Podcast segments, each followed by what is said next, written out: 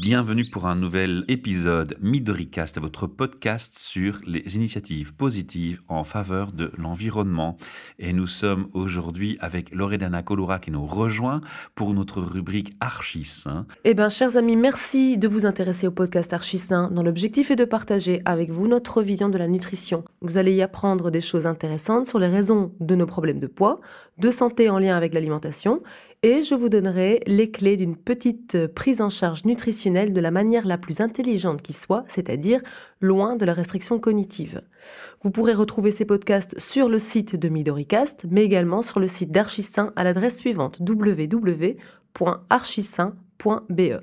L'avantage de ces podcasts est que vous pouvez les écouter durant votre trajet voiture ou vos petites tâches quotidiennes qui ne nécessitent pas une grande attention. Alors lors du podcast précédent, nous avons vu que le poids était un problème qui se propageait et compte tenu des chiffres qui ne cessent d'évoluer encore. Et donc il est urgent de réagir. Mais de ne pas réagir n'importe comment puisque 100% des régimes restrictifs ne marchent pas à long terme.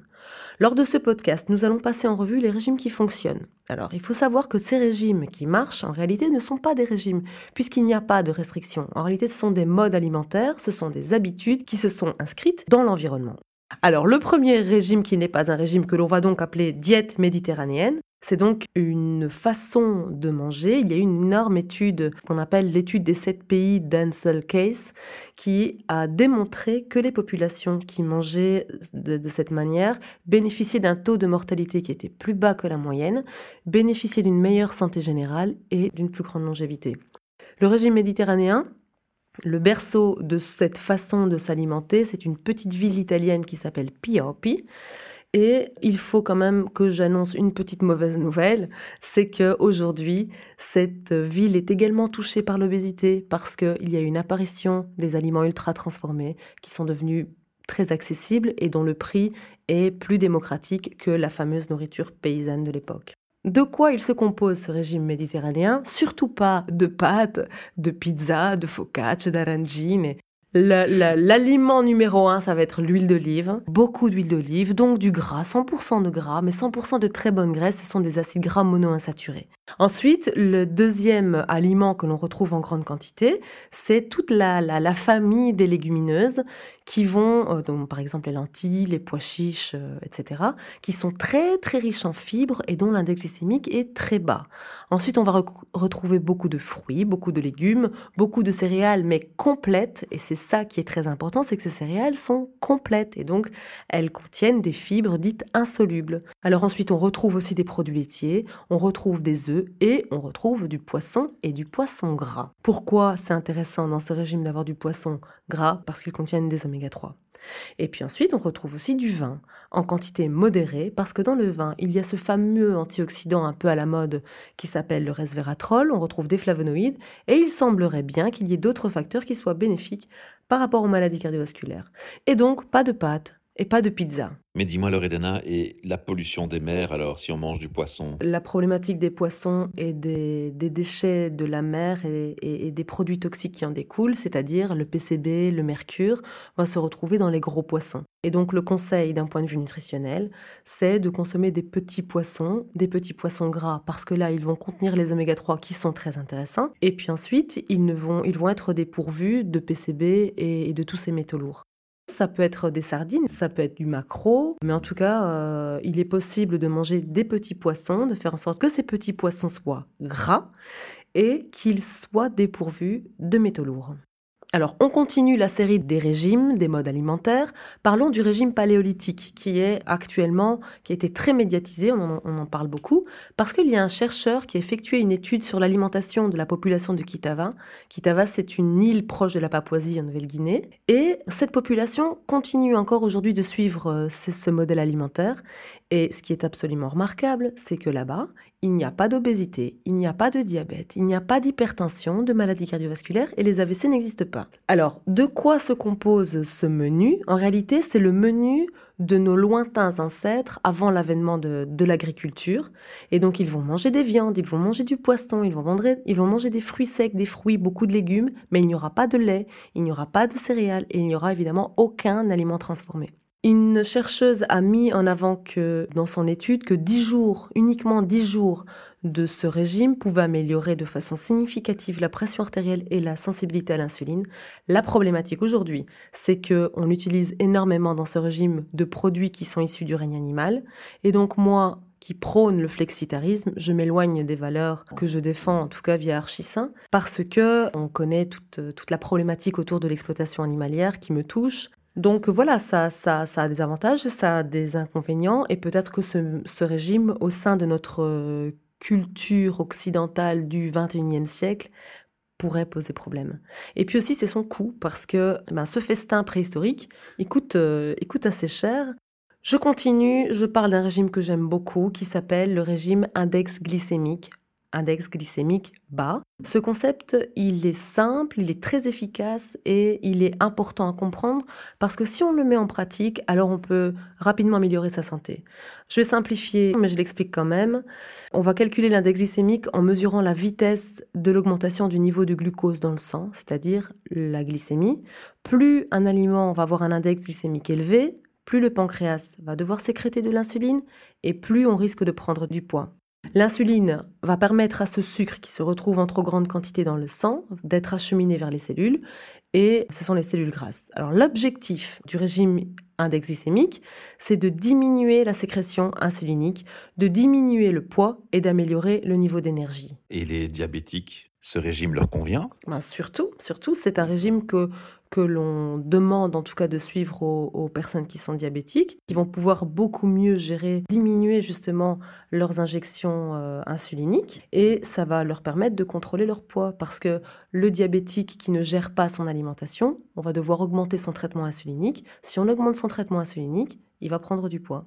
Euh, l'alimentation du diabétique revient à perdre du poids. Mais donc l'index glycémique est intéressant, mais il y a encore mieux que ça. Il y a la charge glycémique qui, elle, va tenir compte des quantités de glucides que contient la portion. On peut faire d'un aliment à index glycémique élevé un aliment à charge glycémique bas si on le mange au sein d'un repas riche en fibres. Je, donne un exemple très très concret. Des pommes de terre. La pomme de terre contient beaucoup de sucre et l'index glycémique de la pomme de terre est très élevé. Et donc, si on prend la pomme de terre en dehors d'un repas, alors la sécrétion insulinique va être très forte parce que l'arrivée du sucre de la pomme de terre va être rapide. Par contre, si on prend deux ou trois petites pommes de terre de la taille d'un œuf, qu'on le met au sein d'un repas qui est riche en fibres parce qu'il contient des légumes, qui est riche en protéines parce qu'il contient par exemple des petits poissons gras, alors on va ralentir la vitesse d'arrivée du sucre de la pomme de terre dans le sang et on va ralentir la sécrétion insulinique et donc on va avoir une meilleure gestion de son poids. Alors il y a un régime qui est intéressant parce que non seulement il va tenir compte de la charge glycémique, mais en plus il va tenir compte du fructose. Le régime, il s'appelle le régime Miami. Alors le fructose, je sais que c'est un sucre très séducteur, qui n'élève pas la glycémie, qui ne provoque pas de pic insulinique, que l'on retrouve naturellement dans les fruits, mais la problématique, c'est qu'on le retrouve également industriellement sous forme bien souvent de sirop de glucose fructose dans nos aliments transformés, dans les sodas, et qui est largement, largement incriminé dans les stéatoses, dans les gros foies. Alors il y a beaucoup de choses à dire sur le, fructose. On va, on va en faire un, sujet de podcast euh, futur, parce que c'est vrai qu'il est très séducteur, mais qu'il cause de nombreux dégâts et la consommation durant ces 50 dernières années a complètement explosé. Mais d'ores et déjà, je vous le dis, peut-être même que je me répète en le disant, mais un jus de fruits, ce n'est pas un fruit. Dame Nature avait bien fait les choses, et à l'heure où il est à la mode de transformer les jus de fruits en smoothie, sachez que vous retirez l'essentiel, le plus important qui accompagne toujours naturellement les fruits, ce sont les fibres. Donc dans les smoothies, on va retrouver toujours les fibres solubles, mais la problématique c'est que les lames ont déchiqueté la cellulose, qui était hyper intéressante comme barrière intestinale, qui allait permettre de réduire l'arrivée du sucre dans le sang. Et donc pour profiter de l'action positive des fibres, il faut qu'il y ait les deux. Il faut qu'il y ait à la fois les fibres solubles que l'on va retrouver dans le smoothie, mais également les fibres insolubles qu'on a complètement détruites par les lames du blender ou de la centrifugeuse. Et donc, en résumé, nous avons vu qu'il existait des régimes qui ne sont finalement pas vraiment des régimes et qui permettent une amélioration de l'état de santé global, d'abord le poids, mais qui se montrent également préventifs face aux pathologies que nous connaissons bien au XXIe siècle. Et donc, voici les éléments qui ressortent et qui sont intéressants de prendre en compte après avoir vu l'ensemble de, de tous ces régimes à la fois restrictifs et à la fois en tant que mode de vie. Le premier, c'est qu'il n'y a pas, donc quand les gens sont en bonne santé, il n'y a pas de sucre ajouté, il n'y a pas d'aliments transformés, que les jus de fruits et les smoothies, et je répète encore que les jus de fruits et les smoothies, ce sont des aliments transformés.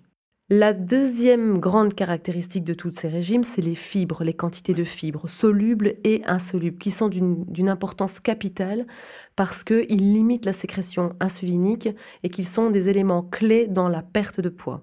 Comment faire pour augmenter ces fibres? Il faut manger des légumes, il faut manger des fruits, mais entiers. Il faut absolument de toute urgence arrêter avec cette mode des smoothies parce que c'est une fichtre blague. Regardez d'ailleurs l'étiquetage nutritionnel et voyez qu'il y a autant de sucre que ce que contient un soda, c'est-à-dire 10 grammes de sucre dans 100 millilitres de produit. Alors ensuite, on voit qu'il y a souvent des légumineuses qui sont mises en place dans ces régimes bénéfiques.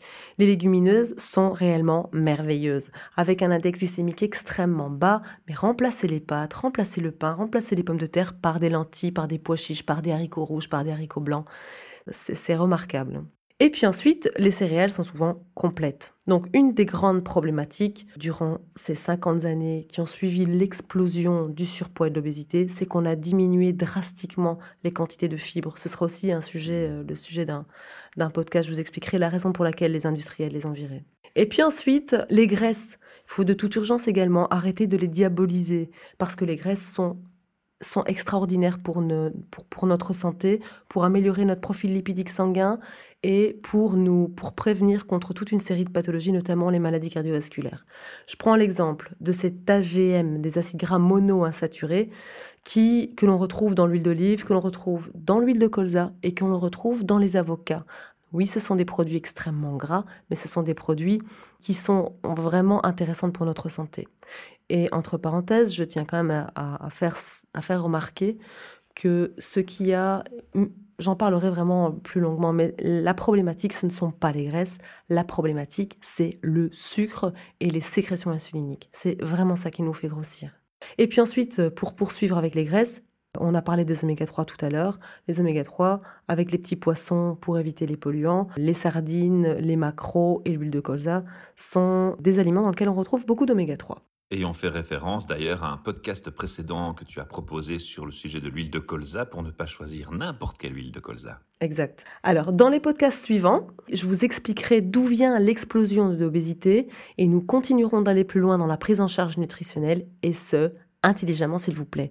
Vous pourrez retrouver ces podcasts sur le site de Midoricast, mais également sur celui d'Archisain à l'adresse suivante www.archisain.be. Alors Loredana, on rappelle que non seulement tu proposes dans ces capsules un coaching gratuit pour être en bonne santé et maigrir si on a un surpoids à nos auditeurs, mais en plus, tu proposes aux habitants de Bruxelles, pour l'instant du moins, des medley, donc des medley qui remplacent les sandwichs. Et pour comprendre ce que tu proposes comme service de livraison en entreprise, il suffit d'écouter ton tout premier podcast parmi nous.